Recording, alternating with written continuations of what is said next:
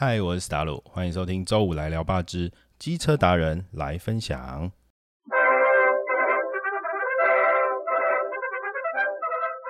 这一期啊，我们访问的是军伟机车行的一对夫妇哈，他们就是老板，然后是莹莹跟君红。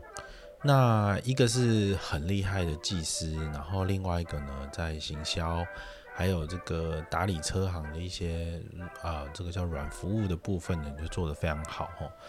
那这一对的组合，我觉得是非常的般配哈，就是我们看到的机车行其实脏脏旧旧的是蛮多的啦。虽然我们这一次在节目当中就尽量找到这些的反例，但是这一对的组合是真的让我印象非常深刻。主要是因为说，在这个车行的打理上面呢，我觉得我我自己是很喜欢把这个呃送修这件事情当成一个很重要的服务体验。那现在汽车这一部分其实做的还蛮不错，像我自己的车拿去维修保养的时候，其实在休息区这块啊，都会嗯得到很好的服务哦。那这个军伟机车行这一块啊，莹莹跟君红。就把这块做得很好。其实它有一个很好的休息区，那这块休息区里面有电视，甚至还有小朋友的玩具。然后就是把这个课程的课程的照顾都做得非常好。那嗯，就是呃，你自己可能也会担心说，像这样如果是服务做很好，哎，那个修车技术到底行不行？哈，君红在这块也是让我哇，真的是吓掉我的下巴哈，就是他自己那边。嗯，有自己的这个车床专床，所以在技术方面是没问题，因为可以把车行的这个服务触角做到改装车，甚至是他们自己也有在做赛车这一块，我就知道他在技术上是非常通透，已经有一定的这个维修能力，甚至已经跨足到这个研发能力才可以做这件事情，所以这是一个很惊人的事实。那这两个东西一旦结合在一起之后，哦，我就觉得他们真的是这种双剑合并哦，然后，诶，夫妻同心又其利断金那种感觉。嗯，最后真的要说的是一种，就是在访谈完之后的一个个人感受，就是那个温暖的感觉啊，就是你会感觉到他们这一对夫妻在经营这个车行的时候，是真的很多想法的。就是一开始当然是碍于一些资源上的部分，但是他们会想办法。把这些想法用另外的方式，比较低成本的方式在实践，然后你会看到一些痕迹，吼，就是努力的痕迹。然后这些痕迹其实看在我们这些爱车的人的眼里都很感动，这样子。嗯，所以这一期我是真的很推荐大家可以从头把它听完，哈。好，那我们就开始吧。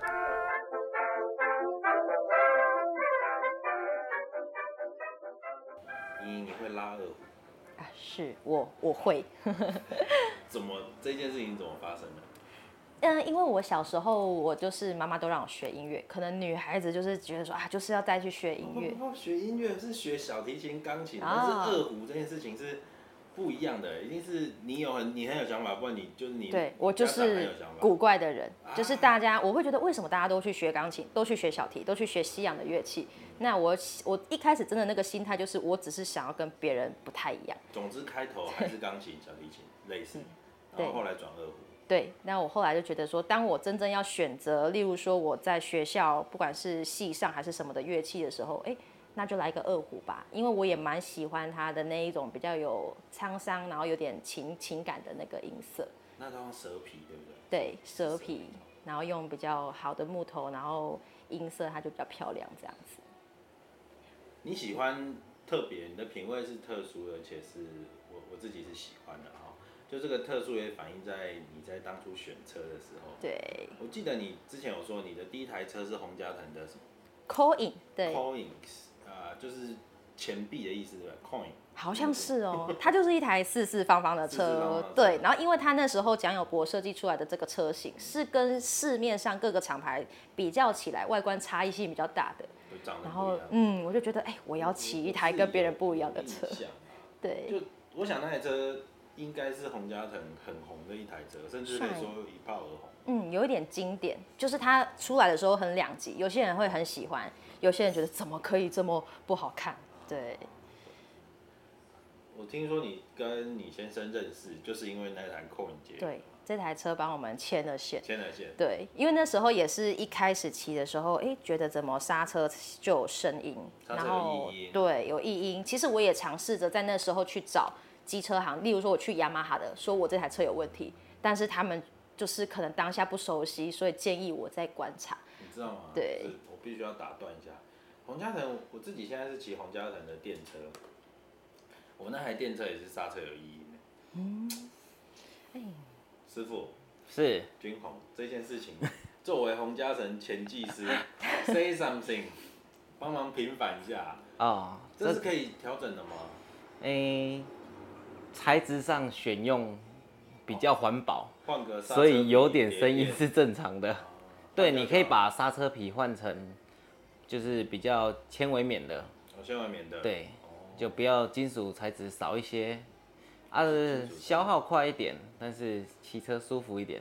但是它就比较利啊，啊，无声，啊，太舒服，对不对？哦，对，你看，我就觉得这个就是一次到位的解决方式。嗯，但是有些人会很纠结，你原厂为什么不给我好的东西？那就会一直持续回去原厂要保固啦，要干嘛？其实我觉得消费者应该有能力可以自己解决问题，而不一定要仰赖原厂所提供的东西。我自己的上一台油车是光阳的 G 四，他那时候也是被干掉，就是说原厂配的轮胎，嗯，塑胶很滑。那时候有那个取名叫做夺命胎，下雨天就会滑。下了哈。所以我觉得原厂可能在做这个一开始出厂设定的时候，呃，他一定有很多诸多考量，是真正真正真正会不会出什么问题，可能都是要碰到市场的检验才会知道。不过就是因为这样结缘了，对，结缘之后，哎，这好像有点太隐私哎，没关系，什么时候为什么会就修车修到第一次约会是啊？这个故事就让我来说，其实就是那时候因为骑这台车去机车行啊，碰壁碰壁就碰到心很累，然后想说啊，不然就去洪家腾专门店看看，就遇到他。那其实那时候就是很纯粹啊，就是修个车。但是我已经有一个很深刻的既定印象，就是车行的老板可能就是稍微叼着烟、嚼着槟榔之类的，就是那个形象有一些既定印象。走出来就阿里恰安娜，可能态度不是很好之类的。哦，所以或者是再帅一点，安娜。安娜，对，下面打击。对，这叫做腮胡魁对吧？对，有一点，对对对对，累啦，也是因为疲劳。但是他那时候就颠覆我当下的想象，就可能就是有笑脸，然后小跑步出来，你的车子怎么了？我就哎呦。这个人不错，对，这个可以，其实是被他那个态度给吸引，对，所以就有留下一个蛮好的印象。然后故意把车用坏再去修一次。你真内行，没有啦，是那台车真的刚好给我机会，有很多机会可以去找他。对，哎，我今天这里有声音啊，我今天觉得这边怪怪的，对，然后其实是就是去检查，同时哎就越来越认识了。我想洪家腾也不会想到。对，所以从家藤其实有它的好处在，可以牵姻缘，对，牵姻缘。好哦，呃，我进来店里面的时候啊，就是一开始的印象就非常好，而且很特别，它是一个机车行该有的样子。我的意思说，你会看到有很多修到一半，组合就组装到一半，这对我来说的意思是，它是一个就是有在工作，有在运作的运作，它不是一个一个形象概念店，你知道吗？嗯，它是有在运作一个厉害的店。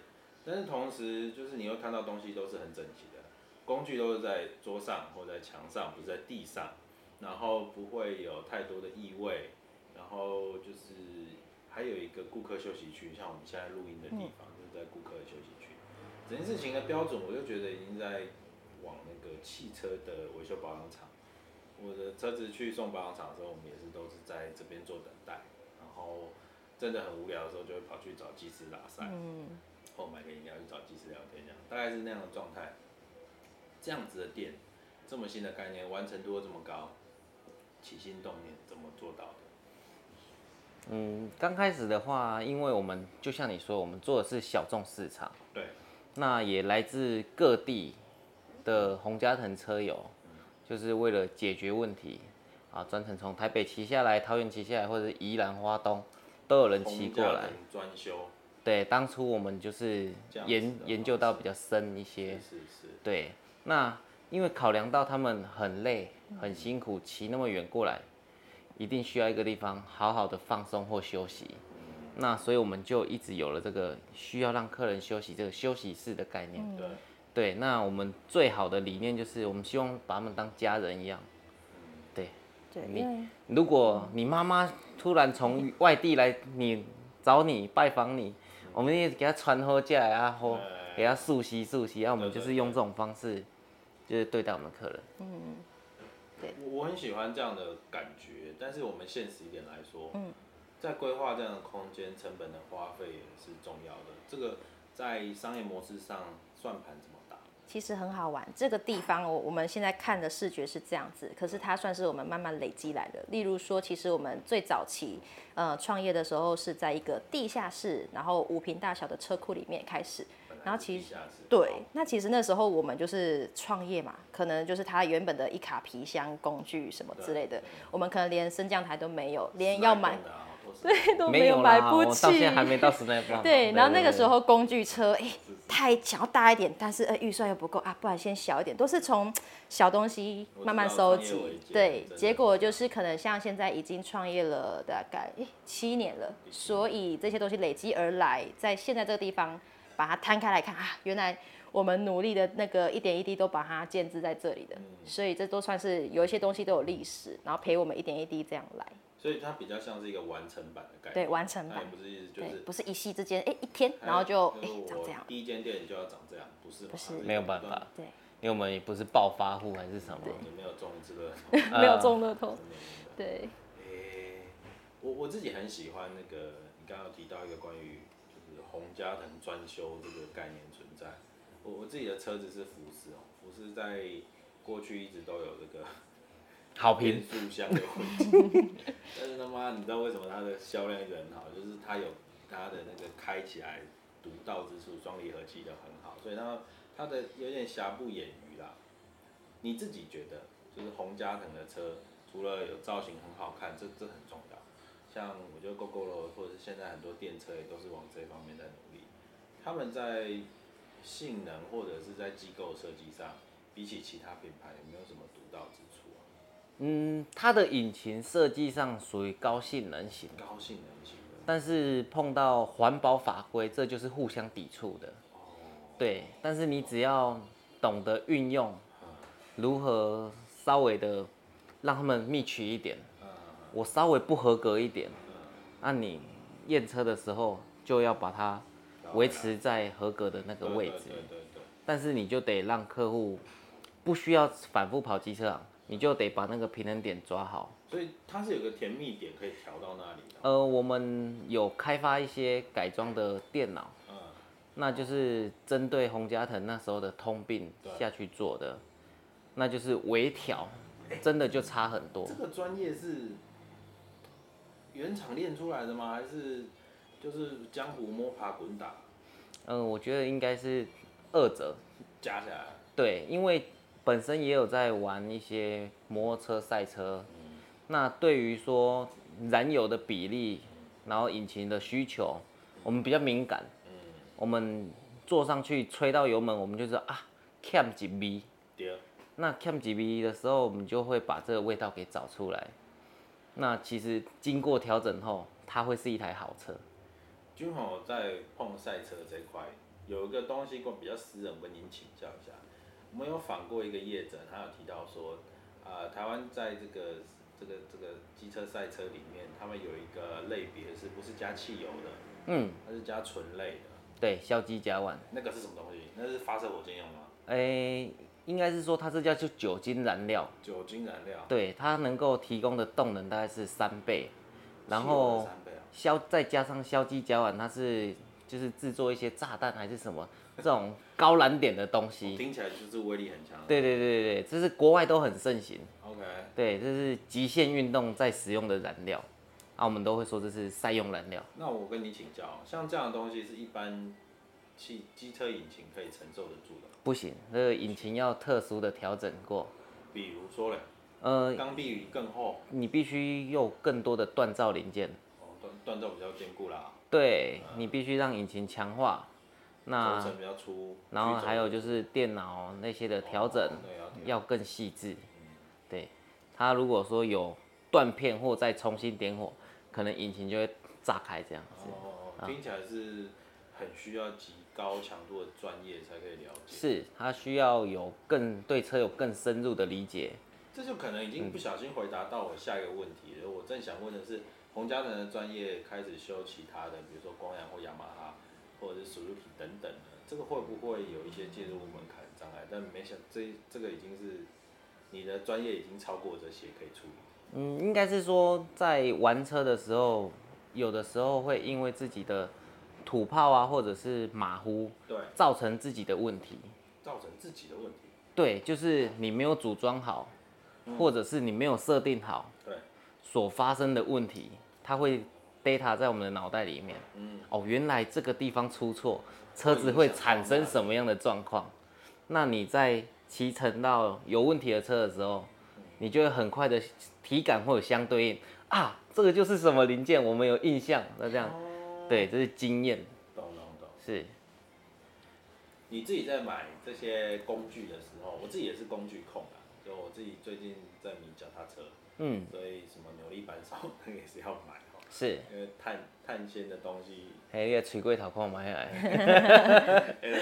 哈会会瘪掉去这样子，对啊，所以这个就是也是也是必须要买。你自己的车行里面，你自己觉得最有感的升级是什么？嗯，其实我在零那个工具的选择上，不太是选择品牌，OK，对，还是需要用。感觉有吻合度有把不，就是饱和度。对。因为工具要就是精准。对。对啊，你如果说公差做太大，它就晃晃的。对，那就脱牙。那很快就坏掉了。不是螺螺丝坏，就是工具坏。对对对。那如果说它的晃动空间间隙很小，然后你使用得当，这个工具就可以用蛮久的。了解。对，像我工具都用蛮久。通则性的，我的意思是说，添购什么东西会让你？这一阵子啊，就是开车店以来最开心，可能是这个升降台啊，哦，换轮胎机啊，这每一个时代都不太一样。说一下，说一下。对，其实刚开始在工作室的时候，其实就是你一把功夫，但是少了很多手。那种工这种特殊工具，就算是我们的助手。特工，比如说对，换刹车油的那个换油压。对对对对对，以前就是用针筒吸，然后到现在有这种。真空的，啊没有，因为你们那个小啊，所以你们一下子就可以解决。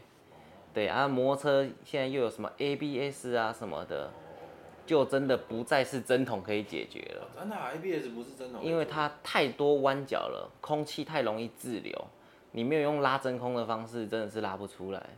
所以才是用抽的。对，现在就是有这种真空的抽油机。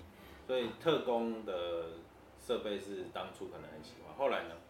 嗯，后来开始就是要有一些拆胎设备，因为以前我们是用手挖，呃，我们说那个胎皮在安装到轮框里面，我们以前是纯手工，对，用撬的，对。那开始之后，客人有可能是改装的轮框，烤漆过的、锻造的，哎，你就不能用撬的，呃，客人看到那种老板。我觉得你不会换轮胎，所以这时候我们就哎要准备就要购买一台拆胎机。拆胎机。对，然后拆胎机再来又还有一号手臂、二号手臂。是什么意思？哦，一开始就是只有一号手臂，就是只负责挖出来装进去。那现在有辅助的二号手臂，就是你冷气龙门气，你就把它固定上去，然后手臂拉下来压好，旋转它就自己进去了。对，而且就是更确保。不会脱胎，或者是说发生危险，或者是说伤到客人的宝贵轮框这样子。哦，这个这个很好哎，这是一个身材工具，很有很值得的一个投资。对。OK，好。那我乱说了，恐怖瑞莎换大台一点会舒服吗？嗯，那个气压来的力道比较大。对，以前在工作室的时候是用那种人家装潢那个很小台那个哒哒哒哒哒哒那种的。冰枪用的。对。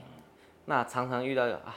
什么又螺丝转不下来还是干嘛？转不紧对，然后还要去外面跟人家借，就会觉得你自己做贼，然后还要去跟人家借工具。哇，还要买，就买一台大台的。对，慢慢升级。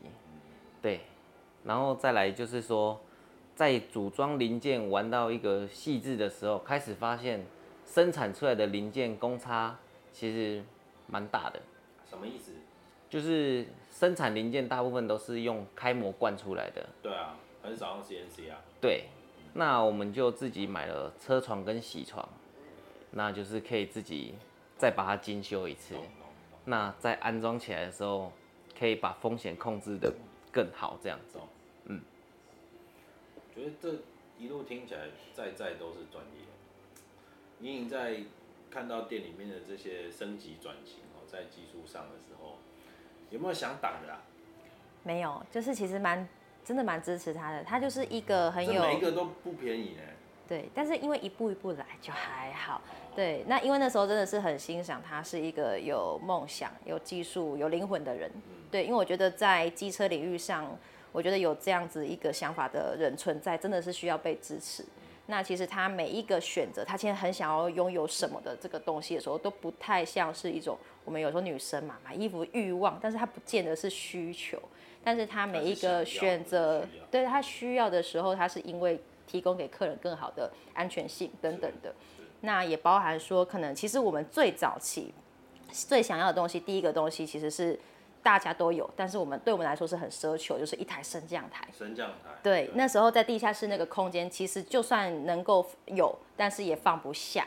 那那时候就看他都是修车的时候，都要整个库里偷卡，然后很辛苦那样子，然后就觉得说，哎，这样子的，我的思想是觉得说，如果他能够把车给修好。但是他每天这样子玩玩玩玩到有一天他的人先不行了，那 对，那对那谁来修 大家的车？嘿呀嘿呀，所以就很支持，对。我懂我懂。嗯，诶，这这个东西啊，就是在做这个维修保养的时候，我们汽车都会固定，比如说是一年或者是一万公里五千公里经常是啊，机车现在也是这样。可是我们常常看到原厂的那个手册里面都会写。一个里程数要换什么要换什么，可是我我以前啦，我的第一间、第二间机车行固定去的，他都会说这个没坏不要换，这个没坏不要换。但是后来我去到一个比较 OK 的机车行，我自己很喜欢的一件事，他可能会先做一个预判，这个这个这个还行，但是快坏了啊，你要不要先换？因为他可能撑不到下次保养，他可能在保养跟保养中间会坏，然后就我就说为什么要先换？他就说。他坏了会影响到他旁边的谁谁谁这个概念，我看到你妥善率的问题。对对对对对，然后我听懂了，我觉得这个是一个很比较系统观的概念。嗯，你们店其实有在推广一个概念，比较是预防保养去取代这个维修啊，是那个类似的吗？还是你可以说一下？因为我们觉得人手其实不是很足，那你如果让客户抛锚，第一个他不舒服。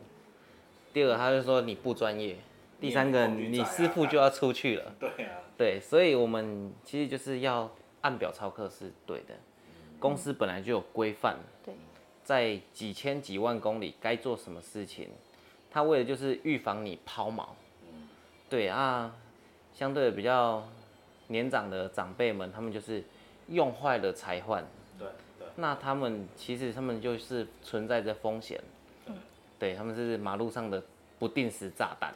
其实其实我觉得这个概念特别好，其实尤其是对现现现代现在的上班族的状态来说，其实大家时间都很珍贵。那个机车大部分是当做一个 A 点到 B 点的交通工具。是。这段时间越短越好，越安全越好，不要出事。没错。你只要一掉卡，感觉都很麻烦，尤其别人乱说了，下班时间高架桥掉卡。过个桥掉卡，急着撞他掉卡，那个都很难救哎。而且其实他们当下是蛮危险的，被吓死。对，所以像如果我自己看待这个保养的话，我会有一个价值观，就是我觉得呃车厂他提供你一台好的机车，那是他们的责任。可是你们呃每一个车主都他都需要尽到就是保养的义务。但是大家通常都是在坏的时候会觉得，哎，这台车为什么会这么糟糕？可是他们会忽略了自己可能他该做到什么。对，那像。刚刚提到可能是说机车行老板觉得这个不用，其实我觉得他们的出发点也是好的，只是他们价值观偏向他觉得说以省钱为主，但是我们我们把那个价值观是拉到说以安全先为优先，但是如果说有些人他是因为那个经济压力的考量，那再去做一个个案，对对对。我觉得这个思想法是不一样的，省钱跟安全优先。嗯。如果在经济许可的前提之下，我自己也是认为安全优先啦。对啊对啊对啊，就是，我觉得好像我最不爱在乎安全的时候是学生的时候，对，我骑车特别快，现在都不敢。那时候没有预设到会有什么危险，现在越骑越慢。对。对啊，那个电车的那个 S 档都用不到。都是那个一般版的，一般的，一般速度。我们都开 Smart。Smart。最慢的。最慢的。就是会回冲的那种。对。就是自己会刹车的那种。我们来聊聊你们的休息室好了，就是这间休息室，我看到它有很多呃。讲我这个有点性别歧视，这绝对是女主人的巧思吧？干燥花什么？算是。其实我们以前就很有一个小划分，就是哎，你工具你的那个那边你可以选择你自己喜欢的嘛，哎，这边由我来管这样子。对，有地盘这样子。对。我们家的话，就是我太太需要一个空间，所以那时候在装潢的时候，她就有一个阳台是她的，所以那个阳台我是不不过问的，我也不能管的，就是。他爱贴什么瓷砖，爱放什么吧台灯要怎么选，那都他决定。嗯，这样他就很喜欢。女生通常都比较喜欢这种装潢美学，然后会疗愈身心灵的这些事情。对。嗯，你还记得这个东西把它做到位之后，客人给你印象很好的或者印象深刻的一些评价是什么？其实客人嘛，他们会分享。应该说他们会跟我分享说，可能以前看到的机车行，要么就是比较早期的。那要么就是他们如果有比较像这样的模式的话，但是也可能比较知识化一点，可能就是说装潢的比较比较有整体性，但是他会觉得说，哎，我们这边好像蛮有自己的个性，好像例如说有些东西的选用啊，就是喜欢有点花边的啦，还是颜色上就是比较大胆。然后其实我会觉得说，这个理念是因为我不希望说来到机车行会很像是一种把机车然后送到手术室。然后很不安的那种，很像看诊的环境。我比较想要把它创造成是一种我们带机车来享受它的定期的 SPA。那我就会幻想说，那这个地方如果我是来 SPA，女生嘛。就是要有一个比较优雅，然后比较有艺术感的一个环境。对，所以我是想透过环境的氛围，然后慢慢的把机车行跟机车本身它需要做的例行公事，转换那个形象，变成是它是一个开心、值得期待的，就不要好像是我来到机车行就是很害怕，准备要怎样了那种感觉。对。我看这个休息室里面还有一些小朋友的玩具，呃，不少哦。对。所以是真的会有呃妈妈或爸爸。来修车的时候，小朋友在这边就玩。会，其实那时候我的这个玩具的出发点是因为我本身有小孩，那我再结合一样那个初心，就是说把顾客当家人，那我就会想到我的顾客他也会有他的小孩。那他来等待的时候，如果是以早期的机车行来想，会怎么样啊？小孩一直跑，妈妈很担心他危险，那个工具那个这样，因为黑黑脏脏，然后就一直拉，他就会很不能放心的去等待这个机车的时光。那我倒不如就像小，就是我的方式是说，哎，我小孩想要有个安全的空间，那让他们可以共同享有，对，就比较可以放松。所以是这样的状态。对。这样会不会有小朋友会因为这玩具，就是一直想？会，他们会当成是我们的推荐者。车还没有坏，就跟妈妈说：“妈妈今天要去修车吗？妈妈今天要去换机油吗？”听起来超级棒，妈妈不知道怎么想。对，这机车到底是好还是不好？对他们应该正反那边思考。了解。好哦，呃，不免还是要问一下，就是像这个大环境的冲击，电车的时代来临。刚开始电车刚出来的时候，我是骑 GoGo 的时候，就是很真心喜欢，吓一跳的喜欢，那扭力怎么会这么大？对，超线性，红灯起步不可能输的那种感觉，一开始哈。那不像不像油车是需要等转速起来，扭力才会起来，然后你很多的调整，换什么普利盘、普利珠，效果都很有限。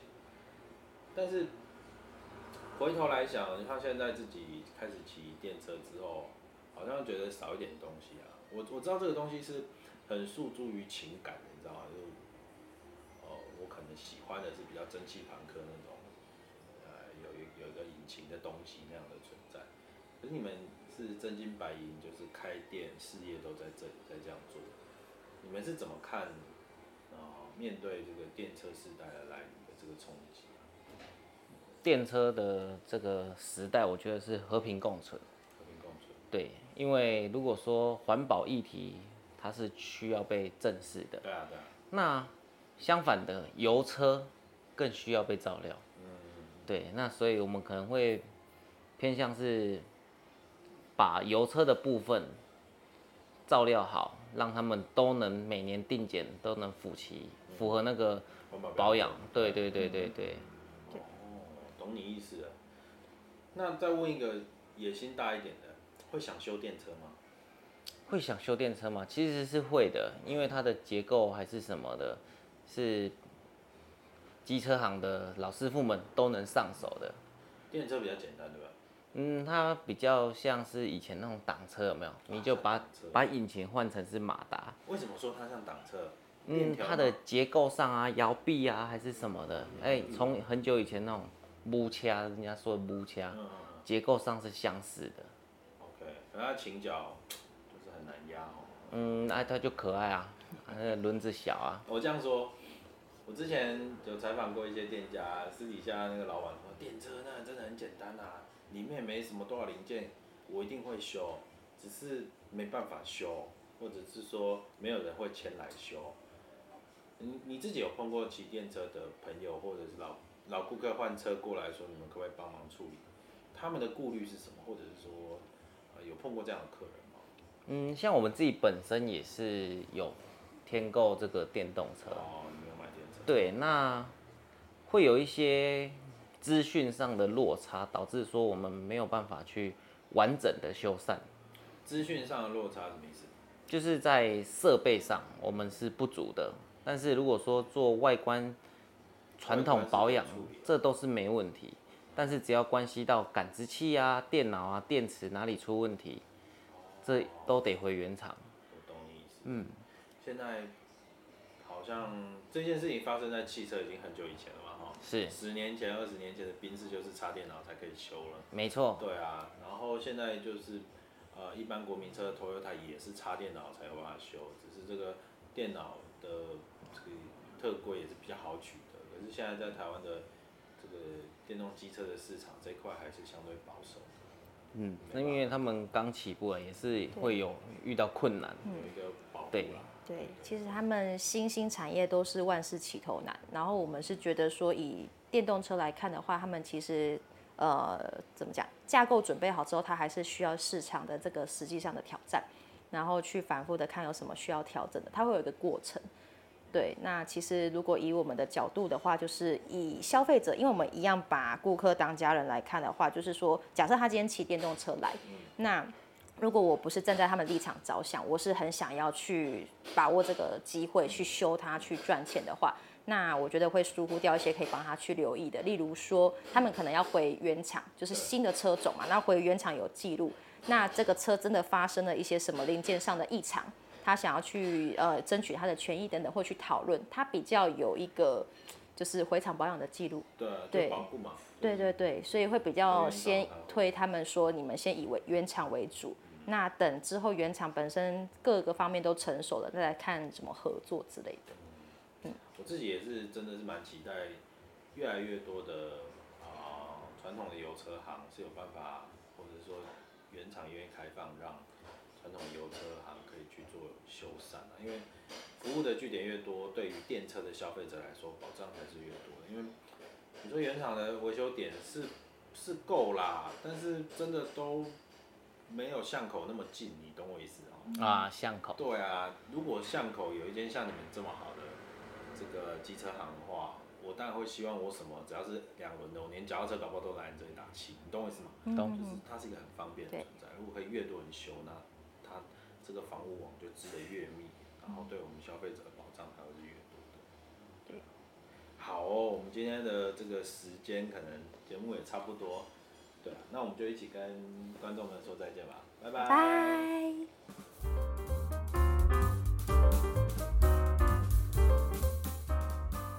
好啦，我们今天的节目就进行到这啦。如果喜欢我们的节目，欢迎订阅、按赞、留言，还要给我们五星评价哦。我们下次再见啦！